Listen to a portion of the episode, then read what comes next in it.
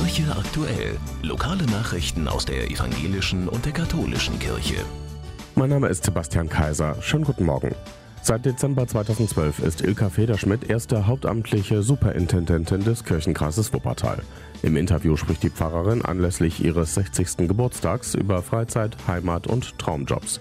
Für den Kirchenkreis wünsche ich mir, dass wir mutig am Ball bleiben und dass wir gemeinsam die Gegenwart Jesu immer neu und mit Hoffnung entdecken, sagt sie. Das Miteinander der Gemeinden, der kreiskirchlichen Arbeitsgebiete und der Diakonie müsse noch weiter gestärkt werden. Das ganze Geburtstagsinterview steht auf www.evangelisch-wuppertal.de.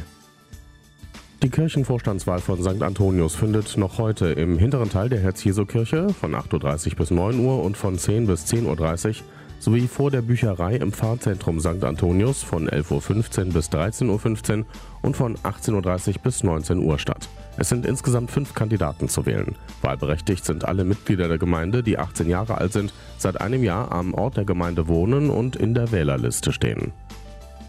Mit dem Karl-Barth-Jahr 2019 erinnern evangelische Kirchen an den Kirchenvater des 20. Jahrhunderts.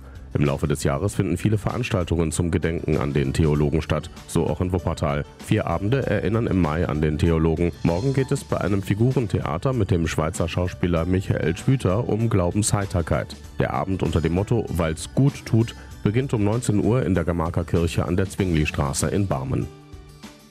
Der katholische Gefängnisverein und der Eine Weltverein laden heute zum Gemeindetreff nach der Heiligen Messe um 11 Uhr in das Pfarrzentrum St. Maria Empfängnis ein. Es gibt Süßes und Herzhaftes, teilweise aus der Gefängniskantine, sowie Informationen über die Arbeit des Gefängnisvereins. Es werden auch fair gehandelte Waren verkauft. Der Gefängnisverein bietet von Inhaftierten in der JVA Vorwinkel gefertigte Holzarbeiten zum Selbstkostenpreis an. Außerdem bittet er die Gemeindemitglieder um Rosenkranzspenden für die JVA.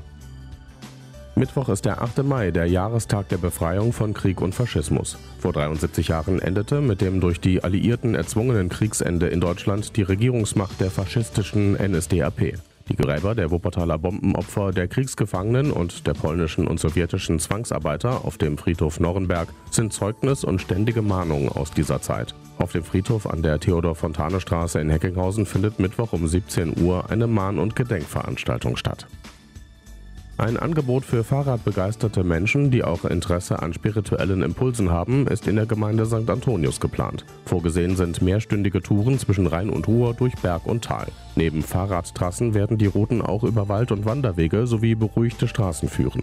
Die Tourenlängen reichen von 40 bis 60 Kilometer. Die Teilnehmer sollten eine gewisse Vorerfahrung und eine gute Grundkondition besitzen. Die erste Tour startet am 18. Mai um 10 Uhr vom Kirchplatz St. Antonius.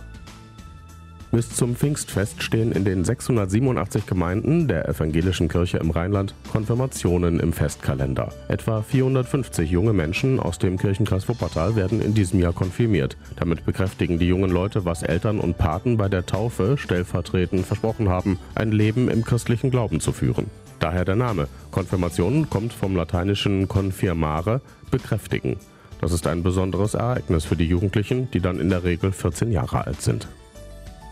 Die Reihe der Feierabendkonzerte in der Kirche St. Suidbertus wird am Mittwoch um 19.30 Uhr mit dem Programm Pompös fortgesetzt.